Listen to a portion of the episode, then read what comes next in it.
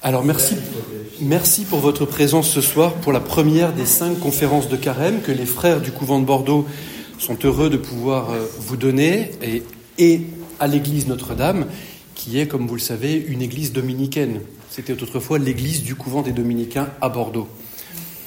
Avant que la Révolution nous en chasse et puis que les vicissitudes de l'histoire en fassent une église paroissiale, l'église de notre paroisse. La première des conférences de carême dont le thème global est Chrétien avec vous, pour vous, dominicains, contempler et transmettre. La première des conférences de carême s'intitule Mon Dieu, ma miséricorde, que vont devenir les pécheurs? C'est une phrase que la tradition a attribuée à Saint Dominique. Saint Dominique qui avait un cœur brûlant de compassion pour les pécheurs, et on lui prête donc cette phrase Mon Dieu, ma miséricorde, que vont devenir les pécheurs ça fait hurler les historiens quand on dit ça, parce qu'on n'a pas de trace écrite de cette phrase dans l'historiographie euh, la plus ancienne. La formule exacte, celle que les historiens retiennent, c'est Seigneur, prends pitié de ton peuple, que feront les pécheurs Alors qu'il me soit permis de dire que les historiens exagèrent et que mon Dieu ma miséricorde, que dire les pécheurs, ça marche très bien quand même.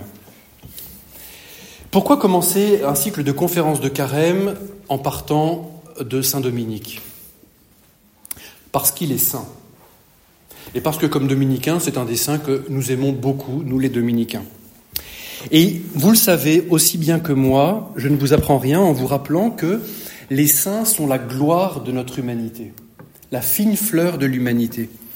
Ils sont la gloire de l'humanité, les saints du ciel, parce que la gloire de Dieu resplendit en eux. Elle resplendissait déjà de leur vivant sur terre, et maintenant qu'ils sont au ciel, elle resplendit en plénitude. C'est le symbole que l'auréole, entrez, entrez, soyez les bienvenus, venez, venez. C'est le symbole que l'auréole que nous voyons sur les représentations, sur les icônes, sur dans l'iconographie, euh, et, donc, et aussi dans euh, les portraits qui ornent cette église. Les saints sont pour nous tous, avant toute chose, de grands frères et de grandes sœurs qui prient pour nous, qui intercèdent pour nous et qui veillent sur nous. Ils nous accompagnent, nous qui sommes encore en marche dans notre pèlerinage terrestre vers la gloire du ciel, vers la Jérusalem céleste, vers la vision bienheureuse. Alors, certains de ces saints, ceux que l'Église a canonisés, nous, nous sont connus. Et dans l'immense cortège des saints, nous avons chacun de nous, et c'est très légitime, nos amitiés, nos préférences, les saints que nous aimons bien, ceux avec qui nous avons même une connivence, hein, ceux, quand nous les prions, nous savons que nous serons exaucés à coup sûr. Saint Antoine, bien connu pour retrouver les clés perdues, euh, Sainte Rita ou Saint Jude pour les causes désespérées, j'en suis une, et chacun de nous peut le dire pour soi aussi qu'on est un peu une cause désespérée. Donc il y a ces saints canonisés, bien connus. Et puis, la plupart des saints, l'immense majorité des saints, qui ne sont connus que Dieu, seul. Parce que ils n'ont pas été canonisés, ils n'ont pas été élevés à la gloire des autels, ils n'ont pas de statut, de vitrail, d'auréole et de culte. Néanmoins, la plupart des saints, connus de Dieu seul, ne sont pas moins saints que les stars que nous vénérons et que nous aimons et que nous prions. Il n'y a pas d'échelle dans la sainteté au ciel. Il n'y a pas de plus saint et de moins saint. Au ciel, il n'y a que des saints, rien d'autre. Il n'y a pas de demi-saint, trois quarts de saint, comme il y a du beurre salé ou du beurre demi-sel, du beurre doux ou du beurre demi-doux. Non, il y a du saint ou bien on n'est pas au ciel. Et du reste au ciel, il ne peut rien y avoir d'autre que des saints. Quelqu'un qui n'est pas saint ne peut pas être au ciel. C'est impossible. On a la parabole, vous savez, du, roi qui demande à, qui veut organiser les noces de son fils et qui envoie ses messagers pour rassembler tout le monde. Alors les gens s'excusent. J'ai un champ que je viens d'acheter, j'ai une paire de bœufs à essayer, je viens de me marier, je ne peux pas venir. Et du coup, le roi envoie une deuxième fois ses messagers pour les noces de son fils. Maintenant, allez-y, rassemblez tout le monde. Hein. Tous ceux qui traînent dans la rue, ça rentre au ciel. Alors tout le monde rentre, Et puis le roi vient pour les noces, et puis alors il voit tout le monde, et il voit quelqu'un qui n'a pas le vêtement de noces. Et lui, on le dégage, parce qu'il n'est pas saint. Ce qui veut dire que pour nous-mêmes, si nous voulons aller au ciel, il faut qu'on soit saint. Hein, et cela nous rappelle que euh, il ne peut rien d'autre y avoir au ciel que de la sainteté, d'abord parce que Dieu est saint. Hein, vous vous rappelez dans le livre d'Isaïe, chapitre 6, verset 3, Isaïe a cette vision absolument glorieuse et il voit les, les séraphins qui se crient l'un à l'autre Kadosh, Kadosh, Kadosh, Saint, Saint, Saint, le Seigneur de l'univers, la terre tout entière est remplie de sa gloire. Phrase que nous reprenons à la messe, parce que Dieu est saint. Dieu est saint et le ciel, le paradis, consiste à vivre de la sainteté même de Dieu et de vivre de sa sainteté à visage découvert, à visage rayonnant de la gloire divine. Et c'est pour nous une vocation, c'est à cela que nous sommes appelés. Nous sommes appelés à être saints de la sainteté même de Dieu. Que, Dieu est par nature, cette sainteté-là, nous, nous sommes appelés à en devenir participants, à vivre de la sainteté de Dieu. C'est une vocation absolument sublime, merveilleuse, extraordinaire, enthousiasmante. Les superlatifs ici sont de rigueur. Et nous y sommes appelés par pure gratuité d'amour. Hein. Nous ne pourrons jamais rien mériter par nous-mêmes. Nous ne, pourrons, jamais nous prévaloir d'aucun titre qui nous permette de dire au Seigneur, j'ai coché les bonnes cases, tu me dois la sainteté, tu me dois le ciel. C'est une pure gratuité. Une gratuité que Dieu notre Père, parce qu'il est notre Père, a le désir de partager avec nous. Il y a, quelques jours, j'entendais un de mes amis qui me racontait le jour où il s'est découvert père. Sa femme avait passé 30 heures dans les douleurs de l'accouchement. Elle a failli y passer, il a fallu intervenir en urgence, une césarienne. Elle était complètement HS et lui, du coup, pour l'aider, donne, comme un père maladroit au début, donne le biberon à son fils qui a quelques heures. Donc il a son fils qui est posé sur lui, il est ému, émerveillé, et la première chose que son fils lui offre, c'est de lui vomir dessus. Ça lui dégouline dans la chemise, partout.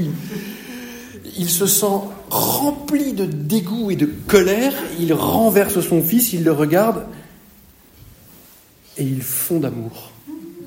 Et ils font d'amour pour ce bout de chou qu'il tient devant lui, qui vient comme premier acte filial de lui vomir dessus. Merveilleux.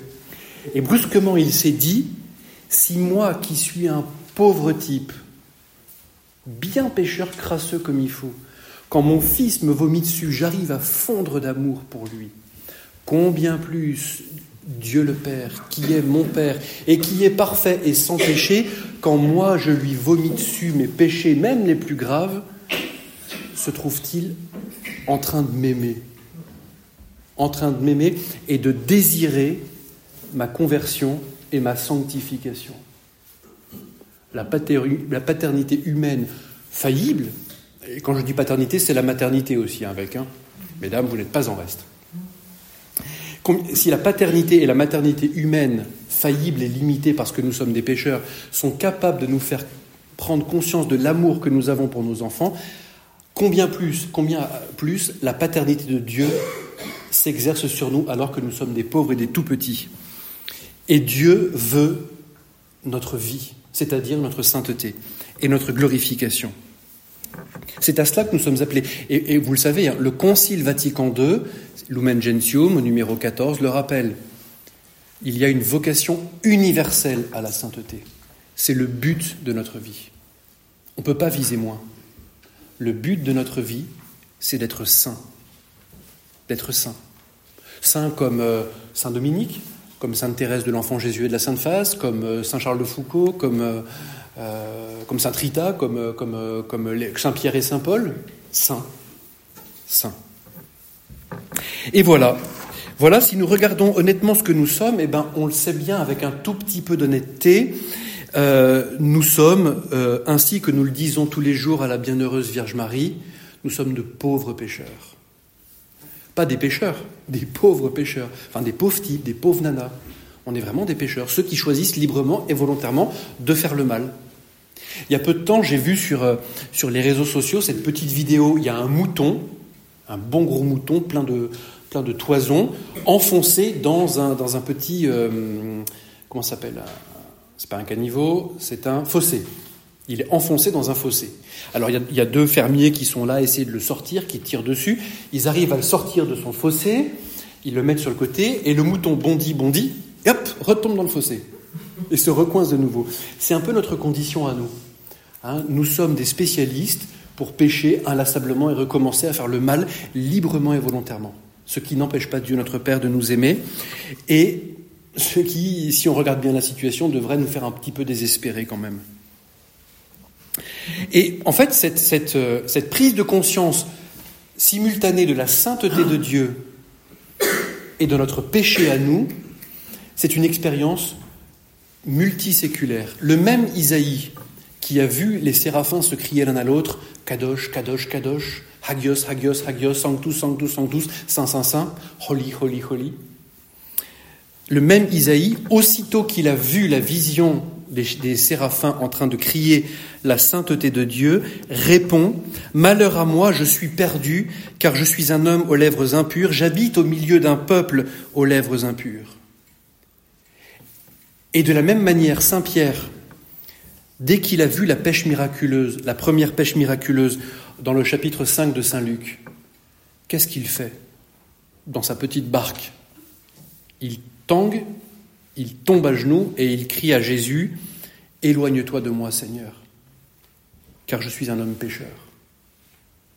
On mesure le décalage incommensurable, il n'y a pas de mesure commune entre la sainteté de Dieu et le péché des hommes.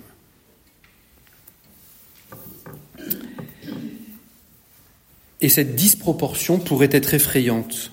Et pourtant, et pourtant, le Seigneur, lui, n'a pas peur de notre péché.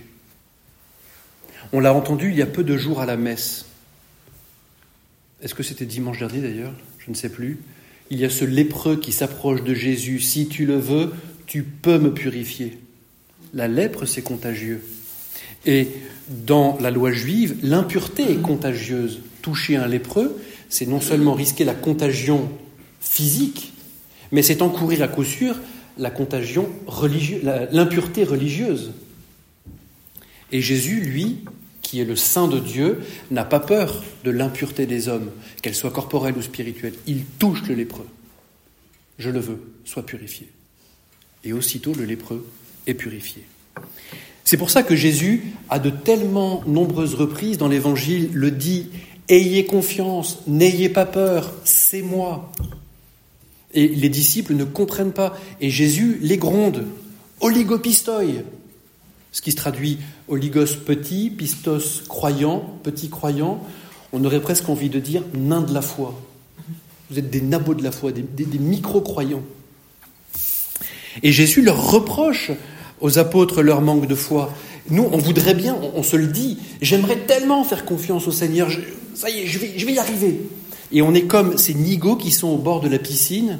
On a tous vécu cette expérience, ou au bord de la mer si vous préférez. Hein.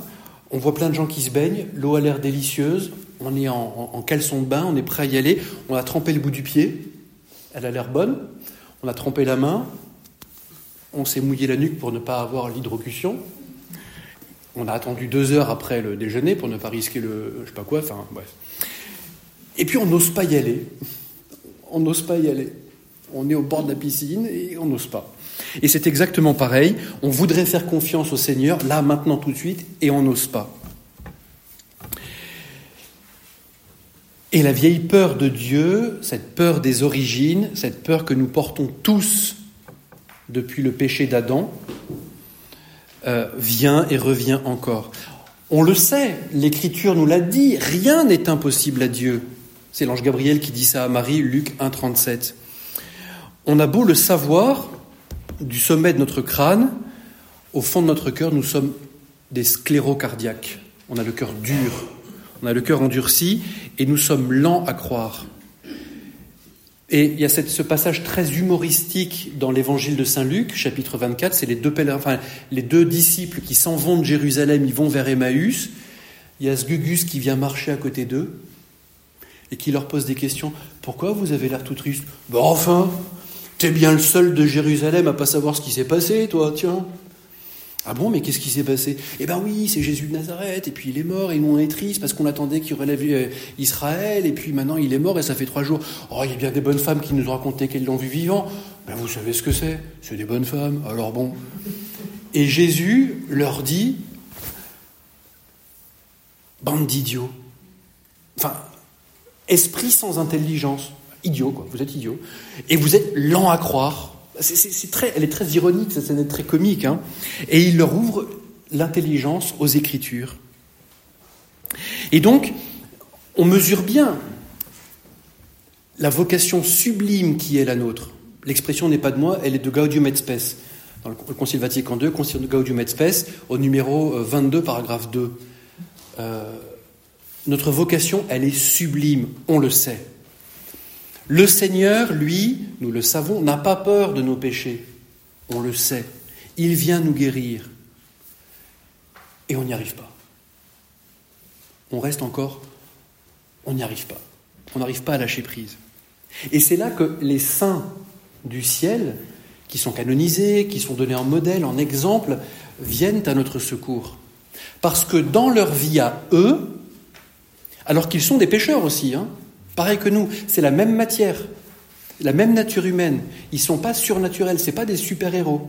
C'est pas Captain America, Superman, Batman, Spider-Man ou Wonder Woman. Ils sont comme nous, des pécheurs. Et avant d'être baptisés, ils étaient comme nous, porteurs du péché originel, et euh, ils étaient détournés de Dieu. Ils ont reçu le même baptême que nous, la même Eucharistie que nous, la même confirmation que nous les mêmes confessions que nous, les mêmes grâces sacramentelles que nous. Il n'y a pas de différence. Même nature humaine, même grâce sacramentelle. Eh bien, eux, dans leur vie, on voit comment la grâce de Dieu et la réponse humaine qu'ils ont apportée à cette grâce de Dieu, ça a marché. Et donc on se dit, quand Dieu nous dit que rien n'est impossible, à sa puissance de salut, dans les saints du ciel, on voit cette puissance à l'œuvre. On voit que ça, ça a marché. En eux, ça a marché. On pourrait se dire, avec Marie, ça a marché. Oui, mais Marie, elle était immaculée conception. Alors, gna, gna, gna. Elle, elle a eu des privilèges que nous, on n'a pas. Nous, on n'est pas immaculée conception. Ça tombe bien, les saints du ciel, à part la Vierge Marie, ils ne sont pas immaculés conception non plus. Ils sont comme nous. Et donc de regarder un peu plus près dans le détail de la vie des saints, ça nous aide pour notre propre vie, à nous, qui sommes faits du même bois que les saints. Et ça nous rappelle que nous sommes des pécheurs. Oui, mais tout pécheur a un avenir. Tout pécheur a un avenir de sainteté. De la même manière que tout saint a une histoire passée parfois très lourde. Hein. Il y a des saints qui ont été de grands, grands, grands pécheurs. Saint Augustin, un grand pécheur. Charles de Foucault, un grand, grand pécheur. Charles de Foucault, quand il était à Saint-Cyr, il avait des week-ends trois. Trois kilos de foie gras, trois, euh, trois boîtes de cigares et trois femmes. Les week-ends trois. On l'appelait porcinet tellement il était devenu gros et bouffi, mais bouffi de, sa graisse de pêcheur. Donc, compte, et, et, le foie gras. Il va avoir un sacré foie gras lui aussi d'ailleurs. Donc nous avons besoin du témoignage parce que le, témoignage des saints, parce que dans la vie des saints, nous voyons le plan de Dieu qui a marché. C'est la preuve que ça fonctionne, c'est la preuve que ça marche. Et que si nous nous inspirons de, de leurs exemples, eh bien, nous allons y arriver. Leur vie nous montre que pour de vrai, rien n'est impossible à Dieu. Ce que nous célébrons dans la vie des saints, ce n'est pas leur talent, leur qualité, comme s'ils étaient des super-héros. Ce que nous célébrons dans la vie des saints, c'est la puissance de la grâce de Dieu qui se déploie dans la faiblesse humaine. 2 Corinthiens 12, 9. Ma, grâce te suffit, elle, se déploie, ma puissance se déploie dans ta faiblesse. Nous célébrons la puissance de l'amour de Dieu qui fait toutes choses nouvelles. Le témoignage de la vie des saints, c'est que Dieu veut notre sainteté et qu'il nous donne ses amis, ses frères et sœurs, je cite la première préface des saints dans, le missel, afin que, soutenus par de si nombreux témoins, nous courions jusqu'au bout l'épreuve qui nous est proposée et recevions avec eux l'impérissable couronne de gloire. Voilà pourquoi il est bon de parler de Saint Dominique, parce qu'il est peu connu, parce qu'il est vieux, hein, il est né en 1170 et il est mort en 1221, il y a 809 ans, en 803 ans qu'il est mort. C'est pas tout jeune, tout jeune, hein, si vous voulez. Le bienheureux Carlo Acutis, il a vécu, il est né en 96 ou 97, si vous voulez. Ou il est mort en 96 ou 97, c'était hier. Et Saint Dominique, eh bien, euh, eh bien, a vécu dans sa chair cette considération de la sainteté de Dieu et de la misère des pauvres pécheurs. Alors, quelques petits mots. Je ne vais pas tout dire de la vie de Saint Dominique. J'ai fait une sélection. Euh, je vous présente ce livre absolument extraordinaire de Nicole Berrioux et Bernard Odel, Saint Dominique de l'Ordre des Frères Prêcheurs, témoignages écrits. Euh, il y a, c'est un petit, un petit livre, un, bon petit livre de chevet qui fait, euh, je ne dis pas de bêtises, on va être très très juste avec le. Bernard Odel, c'est un frère dominicain de la province de Suisse, 1768 pages, un bébé. C'est la traduction de tous les écrits de Saint Dominique, c'est deux lettres, hein, c'est rien, et de tous les témoignages du procès de canonisation, du libellus de Jourdain de Saxe, de tout ce qui parle de Saint Dominique au cours du siècle qui a suivi sa mort. Donc on est vraiment dans une période très rapprochée, et il y a des textes qui ont été traduits en français pour la première fois.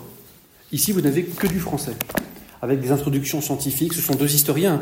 Nicole Berriot est une historienne euh, membre de l'Institut, euh, qui, est spécialiste de la période médiévale. Enfin, c'est vraiment une, scientifique de très haute volée. Et Paul Bernard, euh, pareil. Voilà. Donc je m'inspirerai de ça. J'ai fait une sélection là-dedans de quelques textes un peu, un peu clés, mais juste pour mettre en lumière comment dans la vie de Saint Dominique, ce désir du ciel, la considération de, du, péché des hommes a fonctionné. Alors, le petit Dominique, qui voit le jour donc en 1170 ou un peu après, en Espagne, à Caleruega, a une enfance absolument banale. Et la légende postérieure, ces historiens ensuite se sont amusés à imaginer que ses parents étaient de la grande noblesse, que, que le vendredi saint, il jeûnait du sein de sa mère. Vous voyez, on, avait toutes les légendes médiévales qui, qui, ont, qui, sont, qui ont arrivé sur lui. Mais en fait, il a eu une, une enfance toute simple dans un petit bourg de Castille. Il a deux grands frères, Antoine et Manès, qui sont devenus prêtres tous les deux aussi, et puis Manès même est devenu dominicain. Et comme cela se faisait souvent, c'est un de ses oncles, prêtre, qui a pourvu à sa première éducation. Et alors, à l'âge de 14 ans, il quitte Caleruega pour aller à Palencia, pardon, Palencia, toujours en Castille, euh, pour étudier euh, la logique, la rhétorique, le trivium et le quadrivium. Et au bout d'un certain temps, il se dit qu'il en a assez fait des études profanes et il bascule en théologie. Il se met pendant quatre années à étudier la théologie. Et Jourdain de Saxe, qui a été son successeur comme maître de l'ordre, écrit dans le petit livre, il courut étudier la théologie et commença à avoir une soif ardente des paroles divines. Il avait tellement de désir euh, de la théologie que Jourdain de Saxe, toujours le même, écrit, je cite, Il avait une soif si incessante et si avide de s'abreuver au ruisseau des saintes écritures qu'en raison de son ardeur infatigable à s'instruire, il passait ses nuits presque sans dormir. Ici, il n'y a pas d'exagération. Parce que par ailleurs, on sait que Dominique, je vais y revenir, passait ses nuits à prier. Euh, et à étudier. Qu'est-ce que ces deux premiers traits nous disent de Dominique? D'abord que c'est un jeune entier, excessif. Vous me direz oui, la jeunesse est excessive ou elle n'est pas, et c'est bon signe. Un jeune excessif, mais qui s'est précipité dans la théologie parce qu'il a pris au sérieux le désir de son cœur, le désir le plus profond de son être. Alors je vous rassure, ou je vous inquiète, je ne sais pas, ça dépend, chacun de vous pourra le savoir. Ce désir de Dieu, ce désir intense, tous nous le portons en nous. de manière consciente ou inconsciente. Nous l'avons en nous, il fait partie de notre nature humaine. Nous avons été créés avec ce désir. Il fait partie de l'humanité. Et on en trouve la formule euh, ramassée chez Saint Augustin, formule que vous connaissez par cœur. Alors je la dis en latin, ça fait cuistre, et puis après, c'est une des rares formules que je connais en latin. Et après, je la dirai en français. Tu te dominet cornostrum inquietum. Tu nous as fait pour toi, Seigneur, et notre cœur est sans repos tant qu'il ne repose en toi. Le cœur de l'homme a été créé par Dieu, orienté vers Dieu, adopté vers toi, pour toi. Donc il y a en nous ce désir. Et Dominique, par la grâce de Dieu, par son tempérament, par son histoire familiale, a pu prendre au sérieux, il a choisi, il a fait le choix conscient de prendre au sérieux ce désir de Dieu et de lui laisser dans son cœur et dans sa vie matériellement toute la place. Il n'a pas voulu de demi-réponses, des réponses frelatées. Il ne s'est pas contenté de dire, euh, façon Charles de Péguy, Mon Dieu, je vais vous prier un petit coup pour me débarrasser de vous. C'est une formule moqueuse de Charles, de Péguy, ça. Très souvent, nous-mêmes reconnaissons que dans notre vie, on s'acquitte de la prière comme on s'acquitte de son devoir électoral. on y va, euh, c'est fait, on coche la case et on n'en parle plus. Et encore, quand on va voter? Dominique a été cet homme qui trouve un trésor dans un champ, qui est rentré chez lui, qui a rassemblé tous ses biens, qui les a vendus, afin de pouvoir acquérir et le champ et le trésor. On trouve ça dans l'évangile de Matthieu au chapitre 13, verset 44. Et donc Dominique nous donne de comprendre que, à nous qui sommes chrétiens, quelle que soit notre condition, homme ou femme, jeune ou vieux, laïque euh, ou consacré, célibataire ou marié, peu importe, que notre foi chrétienne mérite d'être prise au sérieux. Et que donc le chrétien est celui pour qui il y va de sa vie dans sa relation à Dieu. C'est existentiel. C'est pas de l'ordre de la morale, c'est pas de l'ordre du devoir, c'est pas de l'ordre du culturel ou du politique ou du philosophique. C'est existentiel, c'est fondamental. Ça nous permet de prendre conscience que notre vie doit être pensée systématiquement à partir d'en haut, à partir du haut, et non pas à partir d'en bas. C'est Dieu qui nous a créés pour lui. Et notre vie est une réponse, elle est toujours une réponse à un appel qui vient d'abord d'en haut et qui donne sens et corps à notre existence. Ce que nous contemplons à l'œuvre dans la Genèse de Dominique, c'est le fait qu'il a consenti à se laisser aspirer par Dieu. Et pour lui, ça a été cette réponse d'étudier la théologie, puis ensuite de consacrer sa vie à Dieu. Pour d'autres, ce sera de travailler à sanctifier les réalités temporelles, comme dit le Concile Vatican II en parlant des laïcs. Le chant des laïcs, la, vocation à la sainteté des laïcs, elle est dans le monde, dans la sanctification des réalités temporelles. Mais enfin, tout part de Dieu. Et cela nous permet de comprendre ce qu'est la sainteté. La sainteté, ce n'est pas une construction à la force du poignet, où on enchaîne et les ascèses, et les prières, et les mortifications, et on en rajoute, et on se fait mal, en vue de conquérir la croix qui est tout en haut de la cathédrale, ça y est, j'ai atteint le, sommet, j'y suis. La sainteté, c'est le point de départ. La sainteté, c'est le sol sur, sur lequel la cathédrale est construite. Dans notre imaginaire, on imagine qu'il y a que la sainteté, c'est la flèche, donc c'est la, croix en haut de la flèche, en haut du clocher, en haut de la tour, en haut de la nef, en haut de la cathédrale. Alors qu'en réalité, la sainteté, c'est le sol, le point de départ. Tout part de la sainteté. Cette sainteté que Dominique a voulu vivre dans sa vie, ce désir de Dieu qu'il a pris au sérieux, nous l'avons tous reçu dans notre nature humaine, parce que nous sommes tous faits à l'image et à la ressemblance de Dieu, premièrement, et deuxièmement, parce que comme Dominique, nous avons tous reçu l'eau du baptême et la parole sacramentelle, je te baptise au nom du Père et du Fils et du Saint-Esprit, qui nous a conféré la grâce sanctifiante qui nous a rendus saints. Dieu n'a pas donné plus de sainteté à Dominique en 1170 quand il a été baptisé que euh, à moi quand, euh, quelques siècles plus tard, en 1978, j'ai été baptisé. Le 15 octobre, jour de la Sainte Thérèse d'Avila. C'était un beau cadeau pour elle. Enfin, non pour moi. C'est la même grâce de sainteté, la même, la même. Dominique y a répondu. La question qui se pose, et nous Comment répondrons-nous à cet appel de Dieu, à cette sainteté qui nous est donnée d'abord Le saint chrétien est celui qui vit ce qu'il est devenu par son baptême, et pas quelqu'un qui cherche à devenir ce qu'il n'est pas. C'est très beau. Alors Dominique, euh, Dominique, on pourrait imaginer que contemplant et désireux de vivre euh, de la théologie, de la contemplation du mystère de Dieu, on pourrait croire que Dominique en oublie de manger, en oublie de boire et que les réalités matérielles n'ont plus aucun intérêt pour lui. Il est perché, il voit Dieu, le ciel s'est ouvert, il est bien. Eh bien, pas du tout. C'est un homme très concret. En 1196, 90, entre 1196 et 1198, la famine frappe la région de Palencia où il étudie. Et Dominique voit, euh, en dehors du lieu où il habite, les gens qui crèvent littéralement de faim.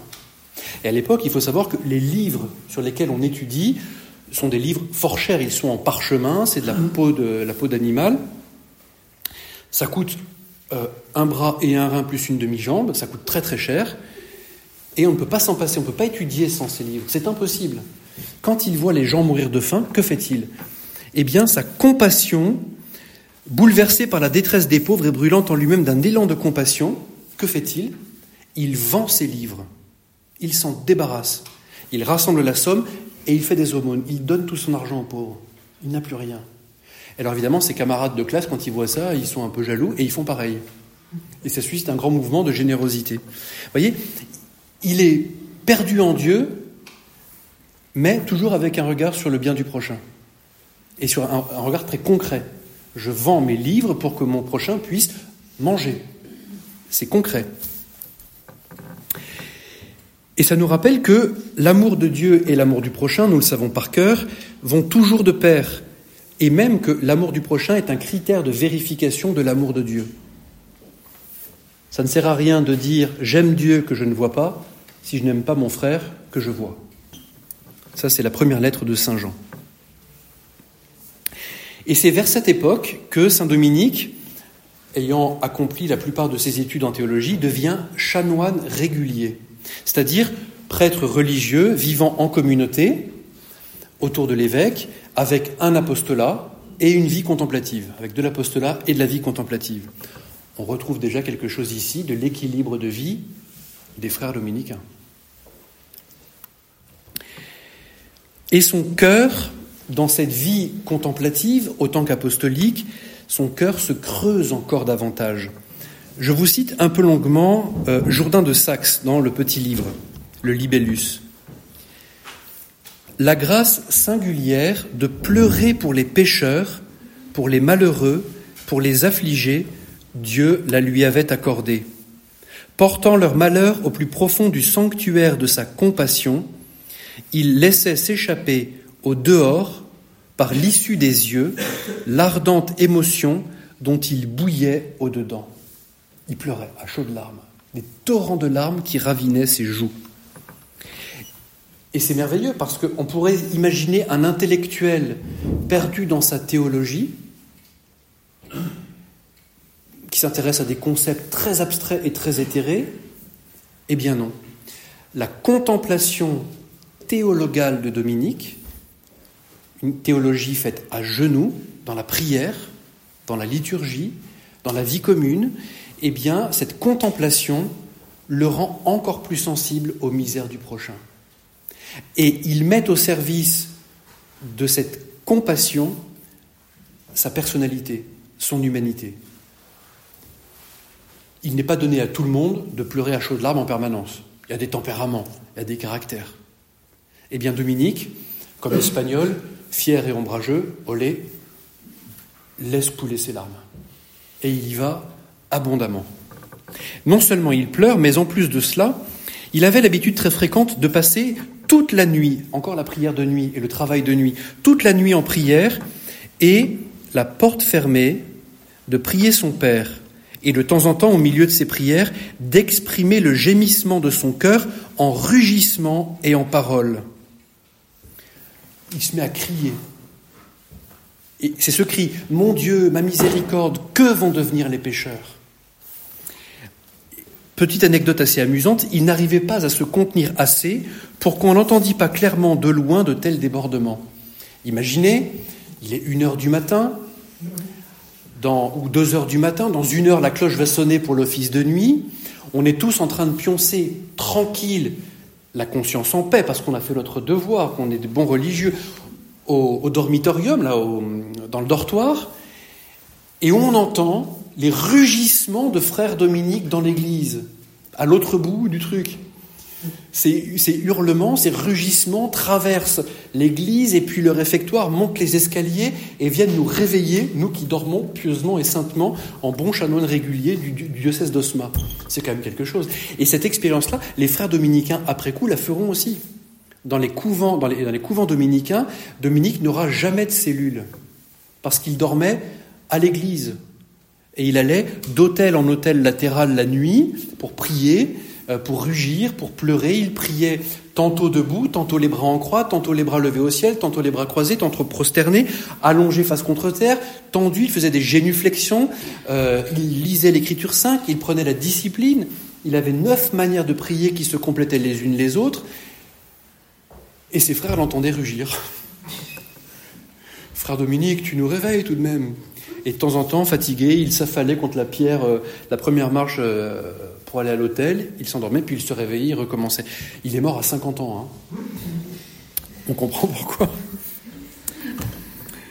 Et voilà qu'il a, je continue le, texte de Jourdain de Saxe, il eut une demande à Dieu fréquente et particulière, que Dieu daigna lui accorder une charité véritable, efficace pour se soucier du salut des hommes et le leur faire obtenir, dans la pensée qu'il serait lui-même en vérité un membre du Christ, lorsqu'il se dépenserait tout entier et de toutes ses forces à gagner des âmes. De même que le Sauveur de tous, le Seigneur Jésus, s'est offert tout entier pour notre salut. Dominique est un homme qui s'est laissé passionner par Dieu. Passionné. Et c'est une définition de la sainteté que donne Henri Nouwen, un mystique anglais. La sainteté, c'est ne vouloir qu'une seule chose, Dieu et tout le reste se réordonne. Le, saint est celui qui a un désir, Dieu, et tout le reste est relatif à Dieu, se réordonne. Ça ne veut pas dire que c'est, moins bien.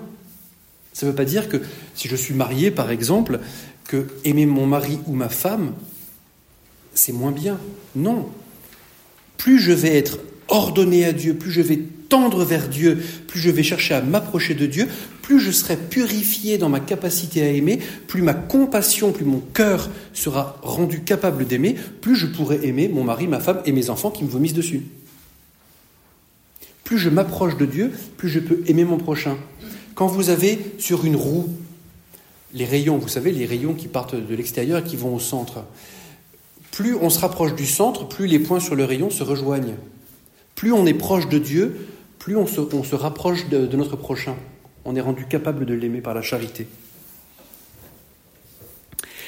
Et la deuxième chose que nous voyons dans, cet extrait de, de Jourdain de Saxe, c'est que Dominique voulait être configuré au Christ.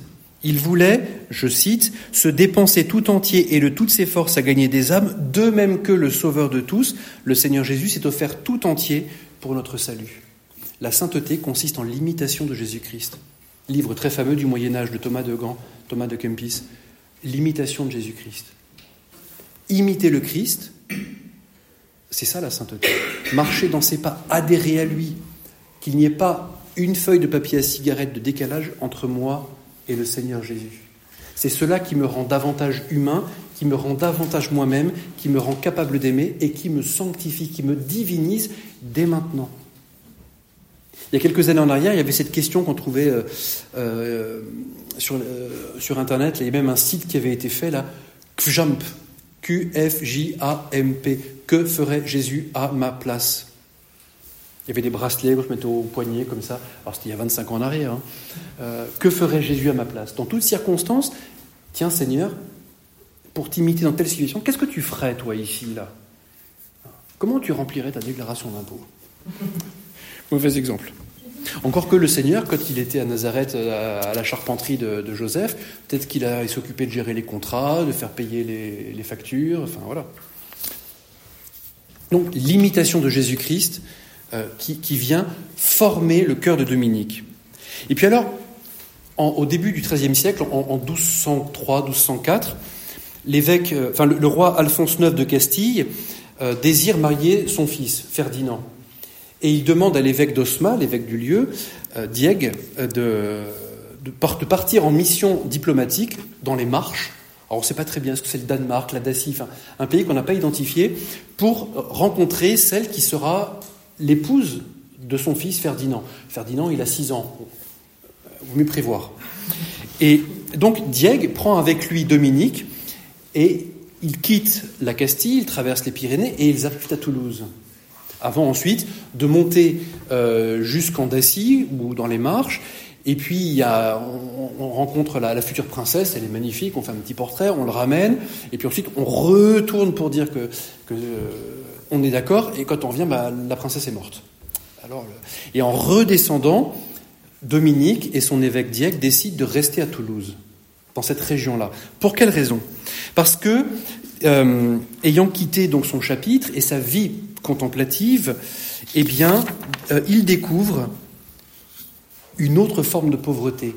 Non plus la famine, non plus la pauvreté matérielle, une pauvreté qui n'est pas moindre, qui est tout aussi grande, la pauvreté spirituelle, la méconnaissance, l'ignorance de Dieu. Et c'est la même compassion qui est à l'œuvre dans son cœur. Je cite encore Jodin de Saxe dans le Libellus. Il commença d'être bouleversé d'une si grande compassion du cœur pour des âmes misérablement trompées en si grand nombre.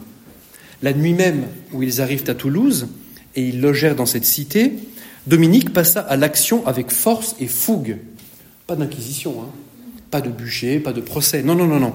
Discutant et argumentant longuement avec l'hôte de la maison, qui était hérétique, et comme l'hérétique ne pouvait résister à la sagesse et à l'esprit qui parlait, Dominique le ramena à la foi avec l'aide de l'Esprit de Dieu.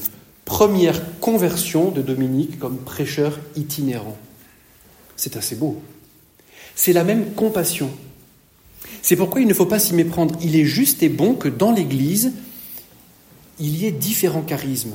La même compassion qui a poussé Dominique à parler toute la nuit avec cet hôtelier, cet aubergiste, pour le convertir, parce qu'il était conscient de sa pauvreté spirituelle. C'est la même compassion qui est à l'œuvre dans le cœur d'une mère Teresa, quand elle fonde les missions de la charité pour s'occuper des plus pauvres, de ceux qui meurent sur le trottoir dans la rue. La même compassion qui était à l'œuvre dans le cœur de sœur Emmanuel, la même compassion qui a poussé Charles de Foucault à perdre sa vie inutilement au désert avec les Touaregs. La même compassion qui se ramifie. Les pauvretés spirituelles et matérielles sont infinies. Et aujourd'hui, quelques 809 ans, 820 ans plus tard, puisque là on était en, en 1204, la situation, au plan spirituel, n'a pas changé tant que ça. Les âmes misérablement trompées en si grand nombre, elles sont toujours là. J'ai regardé, euh, j'ai regardé sur, euh, sur le site de l'IFOP. En 2021, un sondage de l'IFOP révélait que 63% des Français, deux tiers des Français, croient en la voyance. 63% des Français croient en la voyance, laquelle compte quelques 50 000 charlatan, si vous voulez, en France. Et le chiffre d'affaires de la voyance en France en 2021, c'est 4 milliards d'euros. 4 milliards d'euros. Nos hérétiques, nos, nos cathares, ils sont là. On les a. Euh, les catholiques pratiquants en France, c'est entre 2 et 4% de la population. Donc les hérétiques, c'est 80, 18 à 96% de la population. On les a. Donc les âmes ignorantes de Dieu et trompées en si grand nombre, elles sont toujours là. La compassion de Dominique est toujours d'actualité. De même qu'avec la, la recrudescence de pauvreté à laquelle nous assistons depuis plusieurs années. On sait que à peu près un Français sur cinq ne mange pas à sa faim et se prive, et le 15 du mois n'a plus de quoi finir le mois. Eh bien, la, pauvreté matérielle, elle est là aussi. Donc la compassion de Dieu pour l'humanité, à laquelle les chrétiens sont tous invités, elle doit trouver en nous des échos. Et Dominique nous le rappelle. C'est pas seulement le manque de pain, c'est aussi le manque de Dieu qui fait, qui mange, enfin qui fait mal.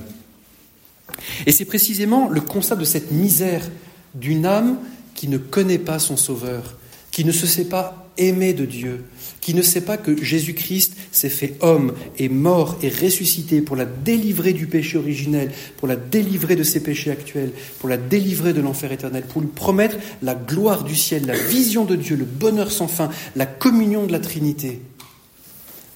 Ces âmes-là, c'est une misère, c'est d'une tristesse de ne pas avoir d'espérance. Je nais, je vis, je meurs, on fait un trou, on me fout dedans quelques pelletés de terre, et un an plus tard, tout le monde m'a oublié. Quel destin misérable. Quel monde. Le monde aujourd'hui crève de ne pas avoir d'espérance et Dominique nous rappelle à cette urgence de la mission pour évangéliser, pour toucher l'âme et l'intelligence des gens. Et donc Dominique se fixe à Toulouse et sa région, à Fangeau, et à, quelques encablures de Fangeau, il fonde, il fonde les dominicaines en premier les femmes ont été fondées avant les hommes. Alors dans l'histoire, les frères du camp toujours cherché à faire disparaître les bonnes femmes pour... C'est nous les vrais dominicains, mais les, moniales se sont toujours bien battues et ont toujours euh, résisté, et elles sont les premières dominicaines. Voilà. Euh, c'est comme ça. Et donc, le monastère, la petite maison que Dominique a fondée à Prouille, à côté de Fangeau, est un monastère de moniales dominicaines qui existe toujours. Elles sont toujours là, huit siècles plus tard. Hmm en très mauvais état, mais qui existe toujours exactement. Et puis alors, il sillonne la région, il connaît heures et malheurs. Pendant quelque temps, il en a ras-le-bol, il retourne dans son pays, puis ensuite il revient. Et vers 1210, se fixant à Toulouse, c'est là que les premiers compagnons le rejoignent.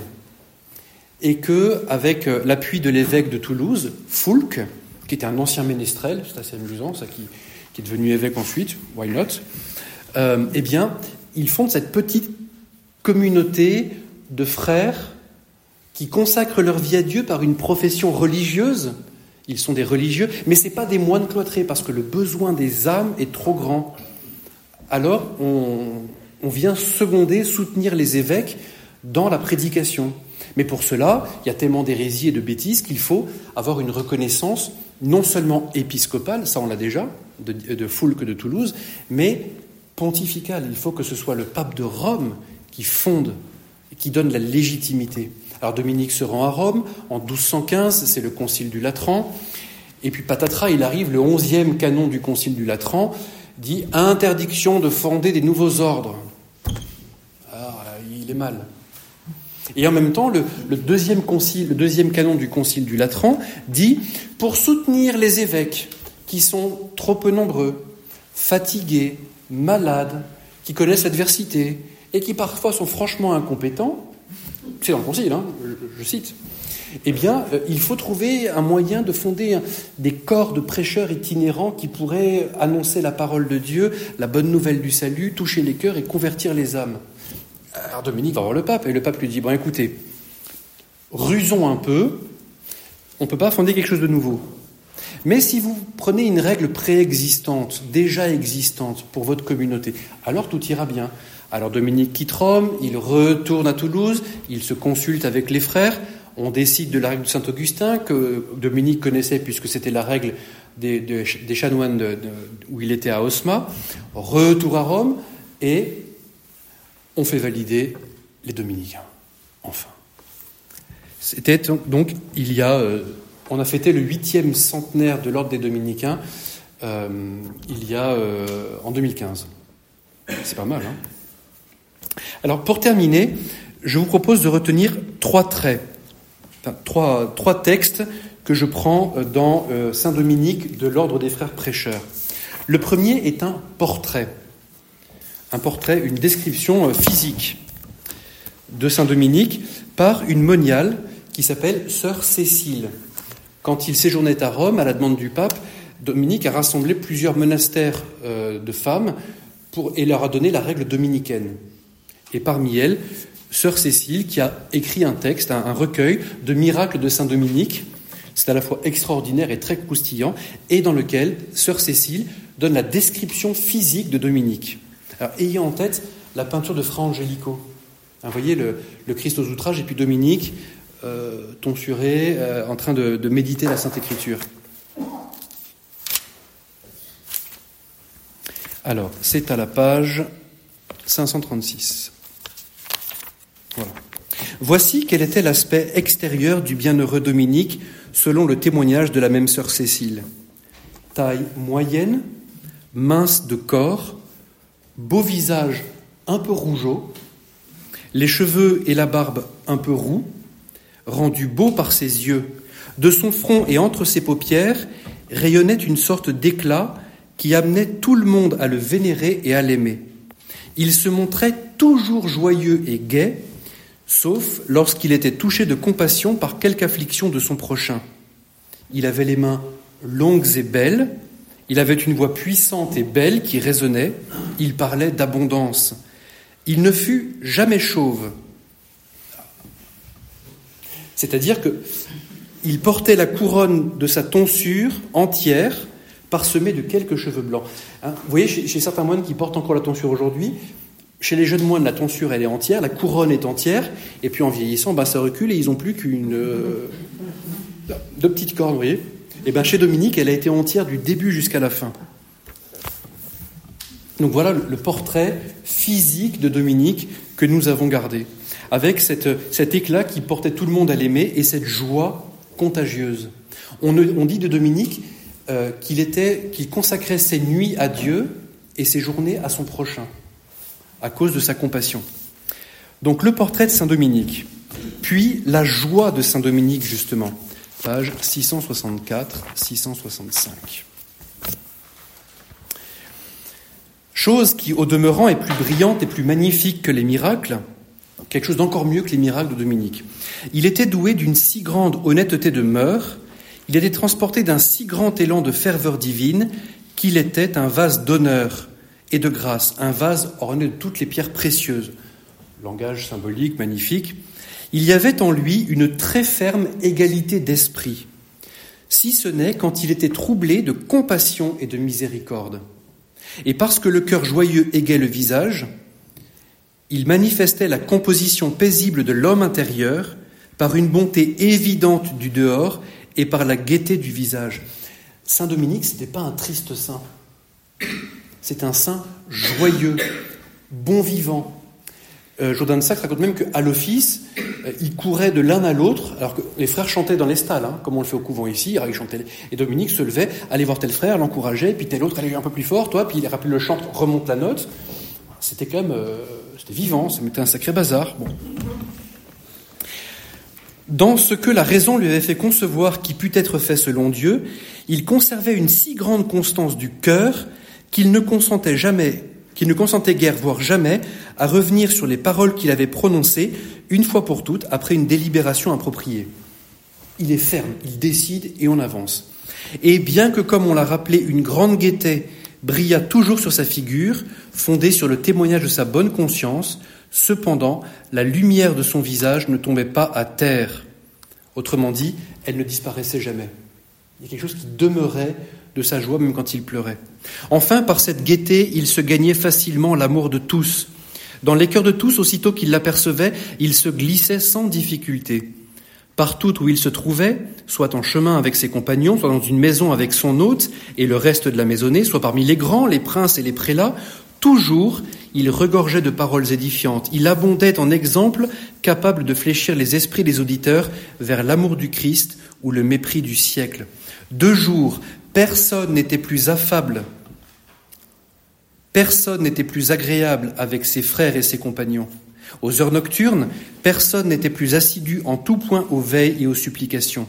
Au soir, il ne cessait de pleurer, et au matin d'être en liesse. Il réservait le jour à son prochain, la nuit à Dieu, sachant que pour le jour, le Seigneur a prescrit sa miséricorde, et pour la nuit, de la chanter. Un saint qui pleure beaucoup, mais un saint qui rit beaucoup. Voilà un homme vivant. Un saint, ce n'est pas quelqu'un de compassé. Un saint, c'est quelqu'un qui est bien vivant. Et nous-mêmes, nous avons nos humeurs, nous avons. Alors parfois, on demande un peu plus de, stabilité à Saint Dominique, mais nous avons nos joies. Et il est bon de rire. Et c'est pour ça que depuis toujours, les dominicains, c'est un peu foutraque. Il y a quelques années, un de nos frères, Paul Meuret, a écrit un petit livre qui s'appelle Le vin nouveau de la spiritualité dominicaine. C'est 120 petites pages, ça se lit en deux heures, consacrées au rapport entre les dominicains et le vin. Et la spiritualité que ça induit. C'est assez sympathique à regarder. Voilà pour la joie de Saint Dominique. Et je termine par une anecdote qui anticipera sur la dernière conférence de Carême, qui est intitulé euh, La Vierge Marie préfère les dominicains, mais ne le répétez pas, du frère Louis-Marie Arigne-Durand. Écoutez bien, ça, ça fait deux pages et après je m'arrêterai là. Une fois, comme le bienheureux Dominique avait passé toute la nuit en prière dans l'église jusqu'à minuit, il sortit de l'église et entra là où l'on dormait. Et après avoir fait ce pourquoi il était venu, alors, est-ce que c'était pour écrire? Est-ce que c'était pour visiter les, frères qui dormaient et les recouvrir de leur couverture? Parce que par ailleurs, on sait qu'il le faisait. Sa charité n'est jamais prise en défaut. Eh bien, il se mit en prière au bout du dortoir. Regardant à l'autre bout, il vit venir trois belles dames. Celle qui était au milieu semblait une, une dame vénérable, plus belle que les autres. L'une des deux autres portait un vase extrêmement resplendissant et beau, L'autre portait un goupillon qu'elle présentait à la dame qui était entre les deux. Cette dame du milieu aspergeait les frères et faisait sur eux le signe de la croix, comme le prieur le fait le soir au compli. Alors qu'elle les aspergeait ainsi et que toutes trois faisaient le tour du dortoir pendant l'aspersion, elle passa à côté d'un frère sans l'asperger ni faire le signe de la croix. Catastrophe. Le bienheureux Dominique, regardant attentivement, observa qui était ce frère. Se levant de sa prière, il alla vers cette dame jusqu'à la lampe qui était suspendue au milieu du dortoir, et se jetant à ses pieds, commença à lui, demander, en la suppliant, de daigner lui dire qui elle était, bien qu'il bien qu'il l'eût reconnue. En ce temps-là, cette belle et sainte antienne du Salve Regina se disait au couvent des frères et sœurs de Rome, non pas en chantant, mais seulement en la récitant à genoux. Cette dame répondit et dit au bienheureux Dominique, Je suis celle que vous invoquez tous les soirs. Et lorsque vous dites, Ô toi notre avocate, et ya o advocata nostra, je me prosterne devant mon Fils pour la conservation de cet ordre. À chaque fois qu'on dit le Salve Regina, la Vierge Marie se prosterne devant Jésus pour nous. C'est merveilleux. Alors le bienheureux Dominique demanda qui étaient les deux autres femmes qui l'accompagnaient La bienheureuse Vierge lui dit l'une est Cécile et l'autre Catherine. Catherine qu'on retrouve dans la vie de Jeanne d'Arc. À nouveau, le bienheureux Dominique l'interrogea. Il a le culot quand même. Hein vous êtes qui Et puis c'est qui elle Et puis pourquoi vous l'avez Il l'interroge à propos du frère à côté duquel elle avait passé, lui demandant pourquoi elle ne l'avait pas aspergé et n'avait pas fait sur lui le signe de la croix comme pour les autres. Il veut savoir il y a une familiarité, une intimité, une proximité avec le surnaturel. Il n'est pas surpris de voir une dame, une femme au milieu du dortoir des frères. C'est normal, tout va bien. Et elle répondit, il ne se comporte pas convenablement. Après cela, ayant fait le signe de la croix et aspergé tous les autres frères alentour, elle disparut. Mais pas, euh, le délinquant. Hein. Le bienheureux Dominique retourna à sa prière dans le lieu où il se tenait auparavant. Il fut soudain ravi en esprit devant Dieu et vit le Seigneur et la bienheureuse Vierge assise à sa droite. Il semblait à ce même bienheureux Dominique que Notre-Dame était revêtue d'un manteau de la couleur du saphir. Le bienheureux Dominique, regardant alentour, vit devant le Seigneur des religieux de tous les ordres, mais du sien, aucun. Il commençait à pleurer très amèrement un peu comme le curé de Cucugnan, vous savez, qui monte au ciel et puis qui ne voit pas les Cucugnanais. Il commença à pleurer très amèrement et se tenant à distance, il n'osait pas s'approcher du Seigneur et de sa mère. Alors Notre-Dame lui fit signe de la main de venir à elle. Lui n'osait pas s'approcher jusqu'à ce que le Seigneur l'appelât. Alors le bienheureux Dominique s'approcha d'eux et se prosterna devant eux en pleurant très amèrement. Le Seigneur lui dit de se lever. Après qu'il se fut levé, le Seigneur l'interrogea en lui disant Pourquoi pleures-tu ainsi amèrement? Il dit Parce que j'en vois ici de tous les ordres, il y a des franciscains, des chartreux, des, augustins et même des jésuites. Et pourtant, je n'en aperçois aucun du mien. Et leur Seigneur lui dit Tu veux voir ton ordre? Et lui répondit en tremblant Oui, Seigneur. Le Seigneur, posant la main sur l'épaule de la bienheureuse Vierge, lui dit J'ai confié ton ordre à ma mère. Et il lui dit à nouveau Tu veux vraiment le voir? Il répondit Oui, Seigneur. Alors la bienheureuse Vierge ouvrit le manteau dont elle se semblait vêtue et le déploya devant le bienheureux Dominique. Il lui sembla qu'il était d'une telle ampleur qu'il pouvait contenir toute la patrie céleste, et dessous il vit une grande multitude de frères. Voyant cela, le bienheureux Dominique se prosterna et rendit grâce à Dieu et à la bienheureuse Vierge Marie, sa mère, et la vision disparut.